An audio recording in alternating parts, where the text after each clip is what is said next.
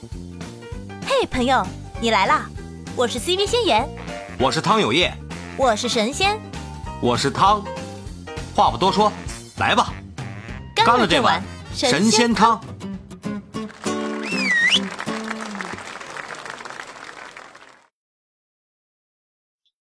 哎，谭老师你好，Hello，Hello。哎，谭老师你好，今天我们聊留学生的事儿，留学生就业求职的事儿。对，刚好在这方面有些经验。哎，太好了，我们就喜欢这种能够分享自己的相关经验的一些这个嘉宾啊，谢谢啊。啊，特别是最近很多朋友从海外归来，然后啊，在就业和和创业之间这个比较纠结。嗯。很多人，特别现在因为疫情嘛，然后做很多这个所谓在海外留学啊时间较长的同学回来之后，他觉得手上有些资源其实可以变现，但是然后因为出出国留学相对来说整体来说平均会比这种啊普通家庭稍微会殷实一点点，至少不会差到哪去，但是做什么或者是能做什么。就是成为他们很多人的忧烦，然后特别是从很多国外待的时间较长的同学，比如说这个语言预科加这个大学再加研究生，甚至有读博之后回国，其实有非常长的一段时间难以适应，包括我自己。哦，您也是海外归来是吗？对我长达长达差不多三到五年，其实。呃，哪怕是现在，我其实，在内地的话，在湖南内地，其实对很多中小型企业的这种这种做事啊方式啊，其实是非常的这个这个。虽然我能够适应他们，但是不代表我能接受他。嗯嗯，您现在是在您现在是在哪种类型的企业工作？那我自己有一个中外合资的一个贸易企业，还有嗯，在准备成立一个 studio 的这样的文化。啊，产业链的一个企业，对，嗯，就是您现在是自己创业的这么一个状态，就是自己有自己的公司，然后有一份事业，是吗？对对对，嗯啊，对，那您您真的是很贴合我们这个主题啊。但当时您回来的时候，应该和现在的留学生可能会不太一样，是不是？那当时的环境没有，其实我们也也也曾经考虑去去就业或者是怎么样的，但是也去过很多啊。也甚至还遇到很多从很愤愤不平吧，就是我觉得他们做的需要我们做的一些事儿，我觉得可能是呃打上个双双引号吧，就忽悠，就是其实是啊，就是说是说互联网公司，但实际上它是利用海外的一些人去去做这种呃找学生也好，还是引流也好，去做一些这个，并不是。和他所宣传是对等的一样的内容啊，所以的话，利用你们的资源可能对吧？也有啊，也有啊，还有些就是卖半导体啊，说是说新货，但全都是二手的啊，翻新的啊，这样的特多啊。包括我现在还有一些学弟也在那里，他们现在打算也不想做了，嗯，特别是在上海啊，目前情况又特殊，然后也在纠结。干还是不干啊？有的呢就是，然后有些就在上海做互联网公司，随着年龄增大，这个嗯，可能也快扛不住了。特别是某些大型平台，这个不点名了，就是超过三十五岁的，基本上对对对，嗯啊，现在现在这个上在上海对上海来说，中年危机就是已经从四十岁降到三十五了。三十五之前一定要站站牢了，三十五岁以后就就基本上没用了。即对对对，就算你是中中管嗯中层管理层也没有用，你也该滚蛋滚蛋。对，嗯，只要上面换了个换老板啊，空降一下，直接就就再见，嗯，基本上都是这样。互联网企业它本身的这个自身性质决定的，嗯，也不光是互联网企业，但是我觉得不光，不只是不只是不只是互联网企业。嗯，就现在的就业大环境，对对，就是三十五岁以上的人非常的不友好。因因为三十五岁，他上有老下有小，他有孩子，有那有有有有家人，呃，有有老人，所以这个情况他肯定他会选择稍微保守的顾家的一个模式。但是你年轻的话，你还没孩子之前，其实你让他加个班，让他去去去熬个夜，他是没没是没有太多的没有问题的，嗯，没有问题的。对，但是你说三十五岁了，这个上海可能或者北北上广深可能结婚晚一点，那这个时候他是不是我让你加个班，啊，加班到十二点，嗯，那你肯定会有考量的。主要到了三十五岁以后呢，就是以前都是下有小的问题，就是其实二十几岁结婚，三十岁之前生孩子也都是很正常，但是三十五岁之后就会出现上有老的问题。对。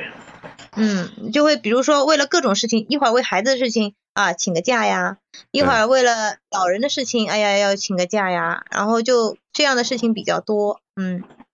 所以就导致企业对这些三十五岁以上的人，而且精力方面也不不足够，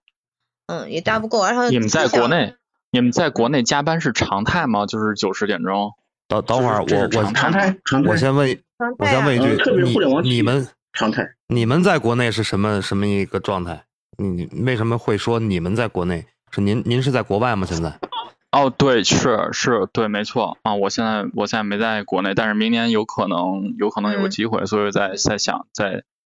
再去听听吧。然后有什么问题正好能跟跟你们聊聊。我可能给给给给建议的会少，但是我想听听你们就是在国内状态，因为这对于我来说挺重要的。啊，就您现在本身属于是留学状态，现在还在读，在国外我不是，我不是留学，我不是留学，我已经我已经留留差不多，我已经工作了工作了八年了嘛，我现在在加拿大做公务员。哦。嗯，那你您拿了加拿大的身份了吗？我是拿的枫叶卡，然后但是还是中国护照。啊，那还好，那还好。但是我我我觉得，如果在加拿大已经有很好的这个工作的话。呃，建议特别是在海外一待时间啊超过五六年加啊五六年以上，啊，如果在海外已经能够比较稳定了，我建议啊，除非你家里的资源在国内特别夯实，嗯，你嗯过来的话，来中国的话，我觉得适适应的时间会有一些。也就是说，谭老师，您您还是建议说，如果说在国外那边能有一份稳定的工作的话，能够实现自己的一个职业职业诉求。还是说尽量不要去改变这个工作环境的好，是吧？对对，是因为我也建议啊。今天咱们去聊这个话题啊，因为我不是说中国不好，而是特别是就是从呃十七八岁或者是二十几岁去了海外，他的整个世界观他是基本上在海外形成的，那他的一些职业的一些价值观和他的超一些。一些理念很多都是跟海外是比较切合的，那这个时候你要到国内的话，你做不做？的水土不服。就是整整体的这个工作氛围，包括人与人之间的这个，有些东西人情世故会特别多。对它整体的这个工作氛围啊，包括人与人之间的这个交际啊，它本身是。有咱们国内的一些情况在里边的，就是很可能跟外国的一些文化差异也好，比如说咱们最简单的文化，对，就是 你在中国企业啊，不说中国吧，哪怕是上市企业也好，它有时候它的 schedule，它的这个行程程是临时变化性特别大的，嗯，加上他他这个习惯的话，他是之前提前就把他的所有的 schedule 就全部已经安排好了。你再怎么样，除非特殊情况，一般来说我是不会改变我的行程和计划的。嗯，对。民企我可以理解是这么做，因为这个就是私企嘛，就是随着老板的性格走。但是这个跨国企业也会有这种情况吗？其实是跟文化。您您问的问题是说，呃，外企是吧？对，没错，没错，没错。因为我这边的话，我自己也是做这种，就是我这边主要是会做一些外国人。在国内的，他们办那个 work permit 啊 relocation 这一块的，然后客户公司呢也都比较大，都是五百强。那就外企这块，我可能就这这两年吧，因为疫情，嗯，他们更偏向于就是其实外国人也别说留学生了，外国人在中国都不吃香了，就纯纯的外国人在中国，他们的薪资福利待遇都已经转成 local high 比较多一些，他们都不需要那些境外派遣的人了。嗯，对，而且我不知道你们知不知道政策，包括我们其实也是跟着政策走的。啊，自从这个二零二零年啊，这个国务院一号文件，现在海外人在中国内投资不分国内国外了，全部都是一样的政策和待遇。嗯。嗯，没有就其实优惠啊，还有包括外籍人员的一些，他税当然个税也可以抵一部分啊，就是外外籍的，但是一些就是但但他们总体反映还是国内的税比较高一点，会税还是会国内的税高吗？我我我这里你没有你没拿你没拿外国身份还好，如果我没拿外国身份，我我一样的，我纳税纳税公民一样的，我交百分之四十五的税，国内有百分之四十五的税吗？呃，那倒没到这么高，嗯，没到这么高，他们他们是会有一部分抵扣的，嗯，就抵扣掉一部分，什么住房啊，嗯，学校，嗯，家里面的孩子读书啊，这部分都可以抵扣进个税。No No，我我不是外国人，我不是外国人，我就我就我其实就想了解一下这个国内的这个工作。工作就是，其实其实现在国内我觉得在上海啊，因为我在上海嘛，在上海已经真的是不分中国人外国人了。出来的 offer，我觉得外国人哪怕你拿个博士或者是硕士，除非你是做到管理层，他薪资在在跟中国人没有什么大的区别了。更何况是留学回来的，其实应该是没有太大的区别，就是整个市场已经。嗯，跟国际接轨了，我理解啊，已经平均化。我理解十几年十几年前，就是说你是单单单是单单纯的一个留学生，说我就有文凭回国以后照样没有人要，这我理解。我当我要是当老板，我也能我也能理解。但是就是我我有工作经验，就是像这种就是你的评价体系也是会有什么就是倾倾向点吗？就是我不知道啊，我也因为我也不清楚你工作的类型是什么类型。就是因为你说的是政府联邦政府，嗯，联邦政府，联邦政府的联邦政府。那你的资源很好，我是不建议你回，就是回国再找这样的工作的，嗯。这是家里面的事儿，就是家里面会有父父，我是独生子女，没没有没有办法，所以我现在要考考虑这点，就是你忠孝不能两全，但是父母走了，假设有一天走了，他们就是走，你明白我在说什么吗？明白明白。啊，那你这个其实，嗯。挺尴尬的，因为对于就业前景来说，你在国内回来之后可能会换换一个行业，因因为你这样的背景要进政府部门的话，除非你去考那个公务员，不然的话就很难去进去，像像在加拿大那样。嗯，然后你如果出来找工作，嗯，找工作的话，那就要找和之前相关的，因为我这边之前有一个嗯，我们的客户嘛，他是在我们呃。我客户公司做人事、人力资源，他那个也是做那个 relocation 这一块的，就 mobility 这块的人力资源。他为什么会做这个？公司为什么会要他？是因为他之前是在澳大利亚的中国的签证中心做的，中国驻澳大利亚的那个签证中心，他有这个背景，那么他对政策啊一些东西会比较了解，所以他们会 hire 他。所以，所以还是会看一部分的这个 working experience 嘛，这方面的东西。嗯，所以。对，因为我也不清楚你在联邦政府的主要工作职责。如果是一些文职类的话，其实回来的竞争力还是嗯比较比较弱的吧。因为国外回来的厉害的都好多好多的。我在我在我我在我在我们这里头做做供应链，就是采我是买疫苗的。啊，供应链是吧？加拿大对，买买疫苗买这医疗耗材的。供应链倒是在国内现在还挺流行的哈。但是供应链那个关系要求很高啊。不是那么容易做的。供应链，我要跟你讲一下，就是很多客户公司啊，在早两年吧，大概早的话十年前，嗯，包括我之前自己在那个外资企业上班的时候，我们那个公司是呃服装公司嘛，他们在那个昆山这里开了一个供应链的中心，那个时候已经快是十年前了吧？啊，没有没有，一一二年一三一三年左右吧，开了一个呃。DC 的中心专门做这个供应链这块，然后慢慢的其他的这些零售服装公司也开始陆陆续续的，就是会开那种专门做供应链这块的分公司，这块的话可能会有一点需求，嗯，但是好像过来做做的外国人也有，但他们都做一些管理方面的工作，嗯，具体具体做什么我也不是不是很清楚他们，因为我不不涉及到他们专业领域嘛，嗯。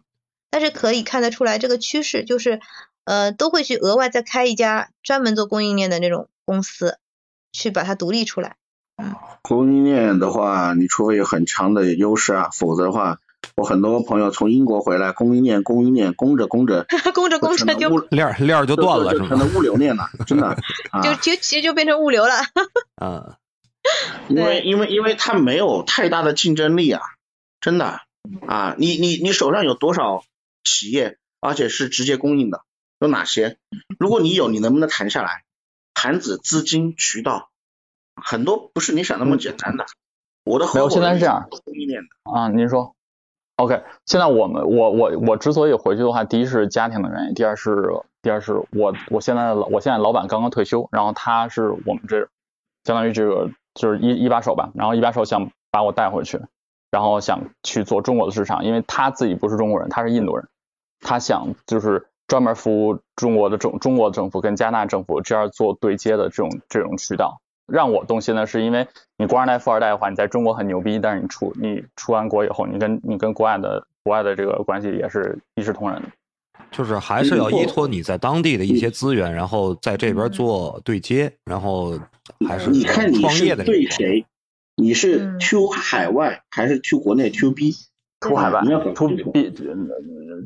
B to B 对海外，to 海外我感觉有搞头啊，还是有搞头的，to 海外。你如果现在的资源很好的话，你回来之后如果找一圈找不好，你可能是要考虑到自己创业的。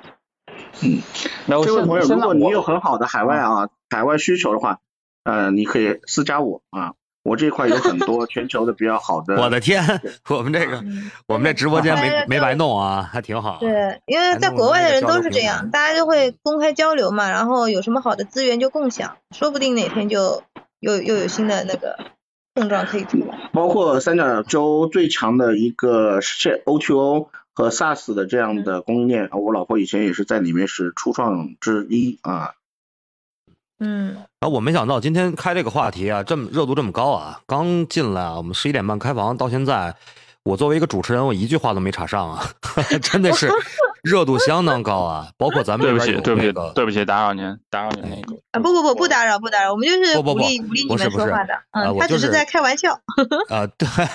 你要习惯我的，你要习惯我这种主持风格。在加拿大的朋友能对外的话是最好的，你这样的话，你的你的话语权会更高。如果你是做对象。从海外做国内，因为主要是看你是做甲方还是做乙方啊，这样的话，对，您说的没错。您说的没错，我们现在我们现在最好最想做的是这个甲方是是我现在就职的这个联邦政府，但是我我在国内我在这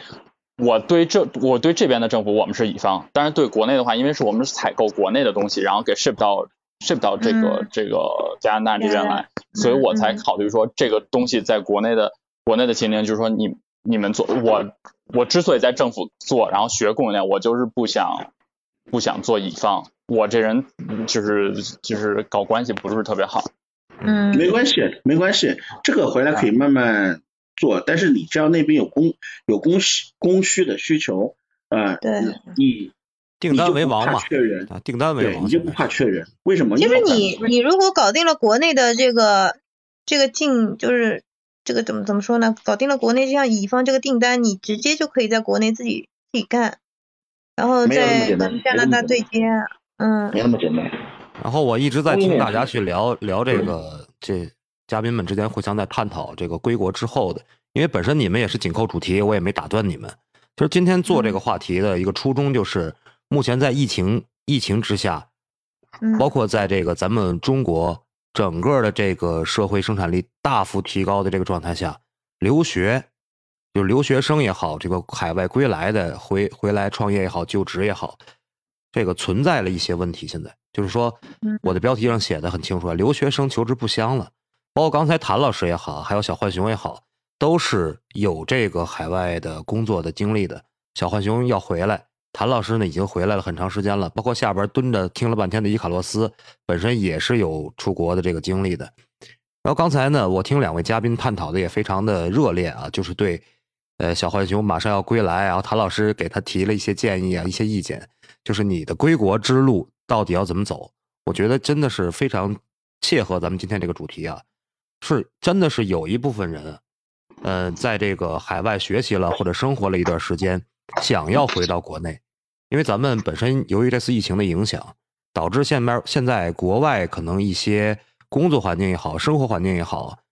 可能不是特别的，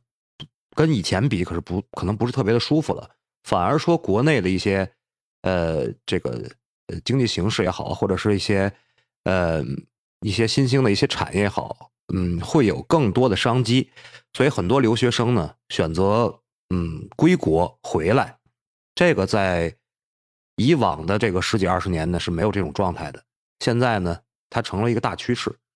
嗯，我看了网上的一个报道啊，二零二一年回国就业的这个留学生就已经超过百万了。但是呢，现在目前也国内呢也面临着一些对他们的实际的一个问题啊，就是说这些人回来以后，到底他们被不被需要？是因为这个问题，我才要去做今天这个专题。因为如果没有疫疫情影响的话，本来咱们现在是应该是一个金三银四的这么一个状态，就是三月份、四月份本来是一个招工的一个旺季。呃，包括一些海外归来的学子，以以往也是要靠这个月份去去应聘呢也好啊，去拿一些好的企业的一些 offer，然后进行自己的一个职业规划。但是呢，由于疫情也好，或者是由于这个本身留学生现在在国内的需求度降低，导致现在留学生回国以后不知道干嘛，呈现了那种高不成低不就的状态。然后呢？今天咱们嘉宾啊，今天咱们嘉宾呢，有现在还没回来的，有已经回来了很长时间的，有刚回来的。我感觉这个这个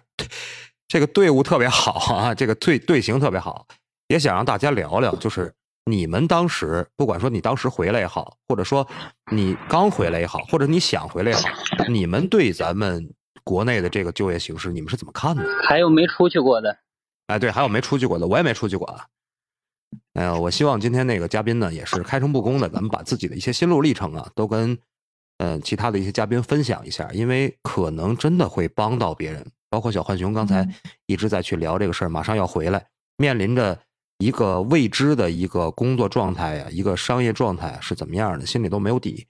如果说咱们今天能够通过分享呢，能解决他的一些问题，那我这场局就没白开。哎，希望我现在我在我在外头，我嗯。我现在我现在在在在在加拿大，我是看中国是，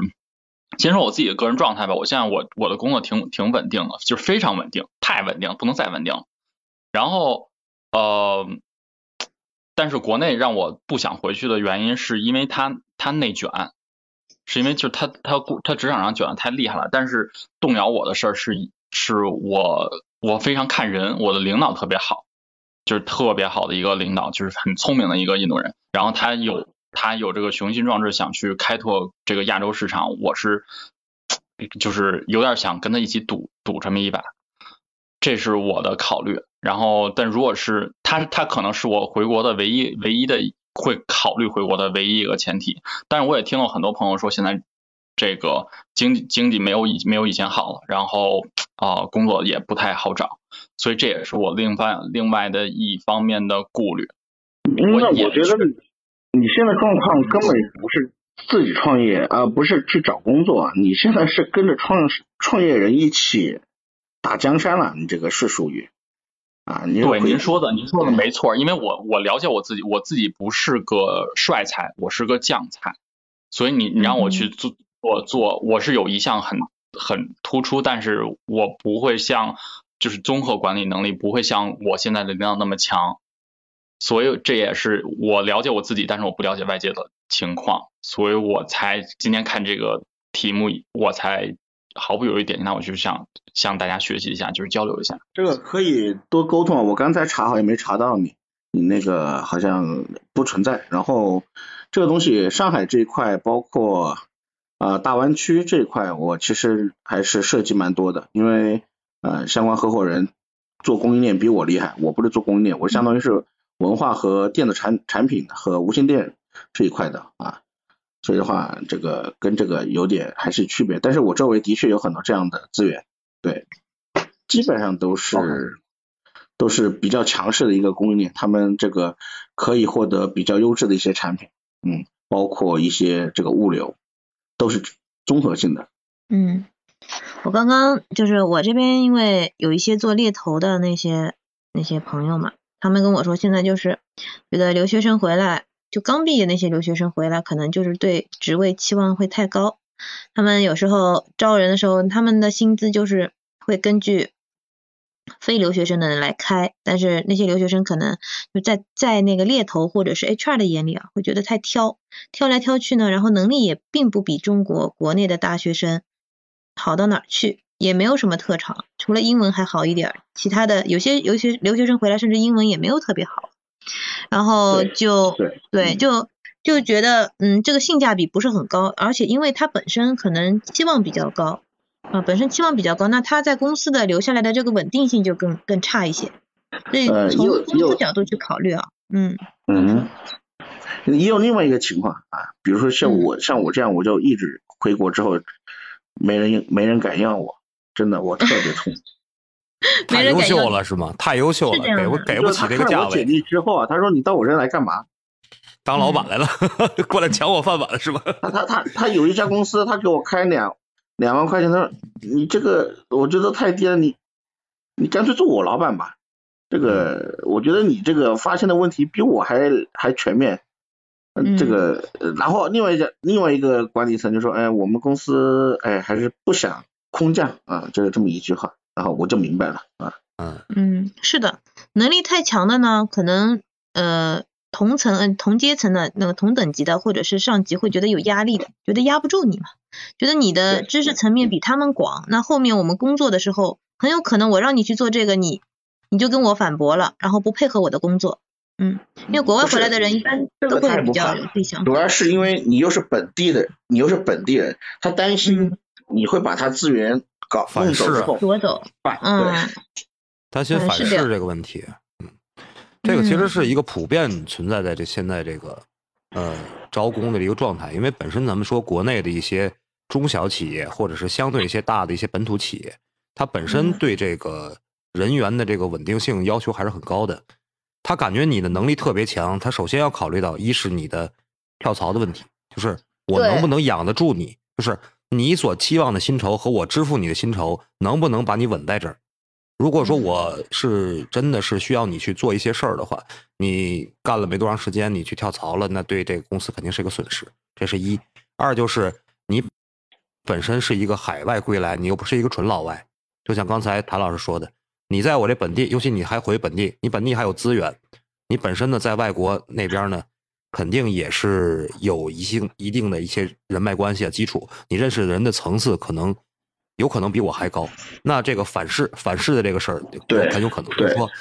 嗯，我我不可能我引狼入室吧，对吧？我不自己给自己招一个老板过来嘛，那我图什么，对吧？或者说呢，你在你在我这儿，你只是对于国内的环境不习惯不熟悉。对于我整个这个业态，你掌握的不深。你一旦在我这儿学明白了以后，你单拉起一波队伍来，你跟我对着干，形成我的成为我的竞争对手。对，那我不是培养了一个自己的敌人吗？所以说，真的是达到了一定水平、一定高度的人，就业的这个面儿反而会窄了。这个我确实很同意谭老师说的这个这个这个点。特特别是他在百度，你们其实也可以在百度，包括以前做过很多新浪报道啊，也做过。中韩之间的这个很多这种政界和文化这种交流啊啊，包括在国外也经常上。嗯，你看我现在我用的头像就是在韩国经济新闻上的这个头头版头条的这个头像。嗯。所以的话，就你过来，你你是你是出于工作呢，还是出于什么目的呢？对对对，他会考虑你的目的性。你是不是要在我这儿先打探了一圈，把这东西学明白了以后，你要自立门户啊，对吧？一定会产生这种顾虑，产生这种想法。甭说您这种特别高端的人士啊，就即便说是一个普通的刚从国外毕业回来的一个留学的硕士也好啊，一个博士也好，他也面临这种问题，就是国内的一些大厂，因为他们回来肯定要寻求一个呃这个这个薪薪酬收入上要要档次稍微高一点嘛，他可能会找一些国内的大厂，但是这些大厂在衡量他们这个实际能给公司带来的收益方面，他不是那么算的，就是说。你在外边，你比如说你是一些常青藤的院校毕业的一些硕士生啊，或者博士生，你可能说你在外边的这个就是你的学历的认可度，全球认可度很高。但是我呢，其实是需要的是你实际工作中的一些一些状态，这个东西都是要在实际工作过程中去考察的。就是你光以你这个名牌学院的这个毕业毕业证书，你过来敲我这个门，有可能。一是我要考察你性价比，我国内九八五二幺幺现在也能拿得出手啊。现在咱们国力这么强大，本身咱们自己的高素质人群留在国内不出国的人大有人在，这些人的性价比是相对要高的。然后一个海外归来的呢，又是一个名牌院校毕业的，他本身对于基础薪酬的需求，自己的那个自己内心那个门槛就是很高的。那你这个权衡一下，你性价比就要低。这个东西就是普遍存在这种状态。海外归来这帮人，他是处于一种低不成高不就的这么一个状态，他自己内心那道坎儿很难很难自己跨过去。呃，我突然还说到这个，我想就想突然想说一下，就是，嗯，有些海外归国的，然后学经验和学识不错的，但是家里可能没有什么太好的背景，但是。啊，通过自己努力找到了一些，啊，比如说我一个呃老学妹，这个来到了这个深圳啊，这个三星电子的总部，嗯，加入了他的企划部。但是即使是海外这种投资企业啊，这个在沟通啊或领域方面啊，以及本地的一些沟通啊，其实还是短时期来说还是有一点点难适应啊。我就不打比方了 啊，就文化氛围这块确实是一个最重要的。这个主持人，我想说的话就是是这样啊，就嗯，留学生这边其实我们很多企业，国内的私企也好，都是蛮欢迎的，包括国内的外企也好，很多岗位都是很需要的，并不是完全的就不太需要他们这样的人。另外的话，就是我们在招聘过程当中，不只是看的院校，我们还要看你的。你的实习经历、你的项目经历、你的成绩、你的绩点，这些都很重要。呃，我们得会从中当中去筛一批人。第三点就是，为什么形成你刚才这样的情况，跟你所说的金三银四并没有任何关系。我们应届毕业生的话是分为秋招和春招。秋招是，比如说像我们今年的五六月份就开始招明年毕业的应届毕业生。嗯。啊，我我很多的因为学生他是没有在这个时间线上有一定的把握，所以导致的那出样的问题，这个其实跟企业关系并不大。嗯，我冒昧的问一句，您是从事 HR 工作的吗？就是招聘负责人这块？我我不是，我我之前做 HR 的时候没有做招聘，但是我参加校招。我现在做过跨国企业的这种 HR 没有？或者你有没有朋友做 consulting？啊。哎呦，今天来的嘉宾真是不得了啊！还有专业从事这个 HR 相关专业的，那更有发言权了。对于整个招聘呢，肯定是心里有数。对对对，啊，对，您聊一聊。想讨论一下这个话题，其实不是说限制大家一定是我们怎么是对的，只是说大家可以呃交流，然后说出自己的观点。嗯，对。我们只不过是在网上看到了一些现在这些状况，而且身边有一些家长朋友们，就是有一些小孩自己在国外就。学完了以后回来有这方面的担忧，所以开这么一个话题，大家去讨论一下。其实我们的出发点是想给这些留学生的这些小孩们也好，或者是已经在外边呃工作了一段时间的这些成年人也好，给他们一个所谓的建议吧。就咱们去讨论一下这个话题，站在咱们国内的这个角度，跟他们之间进行一个对接。如果说你有这方面的经验，那介绍一下，那最好不过。就是像我们看到的，可能身边的案例是比较片面的，就就比如说看到的都是一些比较不顺利的，嗯，一些顾虑。嗯。但是每因为大家社会是多样性的嘛，可能您这边看到的更加是另外一个角度，嗯。对的，对的。开这个话题就是为了能够让角度更加全面，大家可以了解一下到底现在整个市场上大概是怎么样子的，嗯。回答刚才的那个问题，就是有人问我有没有这个跨国企业的工作经验。我之前我们公司是在海外有业务的，然后我有过这个美股和港股上市的经历，然后现在我是做 management consulting，是在一家外资的呃头部的咨询公司。那您的经验还是很丰富的，因为我们在西外的这个小浣熊他就挺担忧的，因为他不是在加拿大嘛，嗯，那他挺想回国，的不是别的。还是咱们从宏观的角度，针对这个留学生，结合您的这个招聘的相关的经验，或者说您对人才、您公司对人才选取的一些呃相关的一些经验，咱们去聊一聊。就是说，嗯，你们你们这种企业，或者说呃有代表性的一些国家，咱们国内的一些其他企业，到底是需要什么样的留学生？留学生到底能给你们带来什么？这个是我们比较关心的。这个要看行业吧，比如说汽车行业，那可能英美国家留学生并不一定占占优势，可能德国的留学生更占优势一些。嗯，汽车这一块，那嗯，还比如说什么医药、医药，那这个东西要看他所从事的行业，互联网等等的。另外的话，就是我们在招聘过程中不只是要看你的院校，还是。不只是看你的 QS 世界排名，我们还要看你的专业排名，QS 的泰晤士的，嗯，上海软科的这些综合的排名。然后也要看你的成绩、你的实际经历，最重要的是是校招这一块的节点，一定要赶春，一定要赶秋招。春招这块岗位很少，对。哦。秋招是春招的补录。哦，这个我们会，我现在已经拿小本本记下来了啊。这个回来如果有有后续粉丝会问我们这个事儿，我们一定会跟他们说的。嗯，秋招是春招是秋招的补助，秋招的岗位，秋招的岗位是最多的。然后目前每家的秋招都在往前，今年差不多过了五一之后，陆陆续续的都有开了，因为去年都是五一左右就都有开了，就是招明年的应届毕业生。嗯，是那留学生这块可能还差的一点就是实习经历。那实习经历的话，你就你你像美国的还好，加拿大的还好，你就。英国的和澳洲的是最惨的，因为英国有一年半一年制的水硕，一年制的硕士嘛，对吧？嗯，对。他们要完成的那个学业，你这边还要实习，那这个东西就就就很难。嗯，等于同样是应届毕业生，但那个英国那边吃亏。对，就吃亏，不带那个。另外的话，就是英联邦系的国家的部分的院校，他们跟咱们毕业时间不一样，像美国还有美国一般是五月份。那英联邦系国家的话，有部分是十二月份到和一月份毕业的。哦，那他就赶不上秋招，他只能在春招那边去作为应届生。等到秋招的时候，可能已经已经是在职场摸爬滚打过了。对，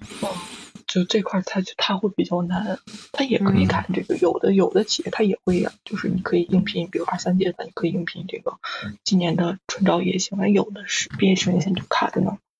嗯。然后您分享这个信息特别好啊，就是说，呃，留学生如果回来的话，选尤其是这种应届的这种毕业生回来的时候，还是要考虑整体这个呃招工的批次，也就是说刚才您说的秋招、春招，它它是有一个很大的一个区别的，这也就造成了有些人感觉，哎，回来以后可选择的岗位少，其实是一个时间节点的问题。这个真的是一个非常好的一个角度，能帮到很多人，应该。那想问一下，就是在很大一部分人，就是你们刚才说这个那个秋招找不到工作，就是招聘校招找不到工作，很大一部分就是英澳的那帮留学生，因为他们的毕业时间节点在那儿。哦，错开了，相当于跟这个主主要的这个这个招工阶段错开了，导致这个存在这些问题，是吧？其实也有办法，但因为他们的那个。我记得这个可能比这个我记得可能不准确。英澳的两国留学生，他们有可能有概率是九月份他们才开学嘛，然后他可以在之前回国参加面试，这也行。然后等着明年，但是很多人不知道该怎么去这么折腾。嗯，而且现在疫情，他想回来也回不回来，都是网上面试了。嗯，可以远程。九月份，英国的英国的英国的研。英国的研是九月十几，九月中旬开课，然后到明年的到次年的五月份，五月中旬就上完课了。然后，嗯，研究生通常都会有四个月的这个，呃，就是就是咨询工咨询工，不是不是说是那个是个他们会有个 intern，就是学校会有 project 给做的，然后基本上八月八月底把这个 project。把 project deliver 给 deliver 了以后，基本上就没什么事儿。我有我之前我是在我是在加拿大上的高中，然后这个大学，然后我在英国上的研究生。然后当时我有同学是回到什么物流指纹啊，然后去那个京东啊，然后这些去做的做的做的项目。像那种铁定了回国了，我觉得可能还会赶上这一波。但是如果要是在当地在欧盟国家，上就是做做实习的，可能就赶不上国内的这个秋招什么之类的。嗯嗯，那我问一句，这个如果说呃今年赶不上，明年的话，那有什么大的差异吗？就是说非应应届跟非应届，在于咱对对这些留学生有什么差异没有啊？稍等一下，稍等一下，我有点事儿。哎哎哎，那您您先忙。哎，这就完了？让我喝口水缓缓啊。我还没聊够呢。行。明天啊，咱们接着奏乐，接着舞。喜欢就点订阅，也可关注主播哦。到我们的直播间和我们互动连麦，你的声音很可能会出现在我们的下一集。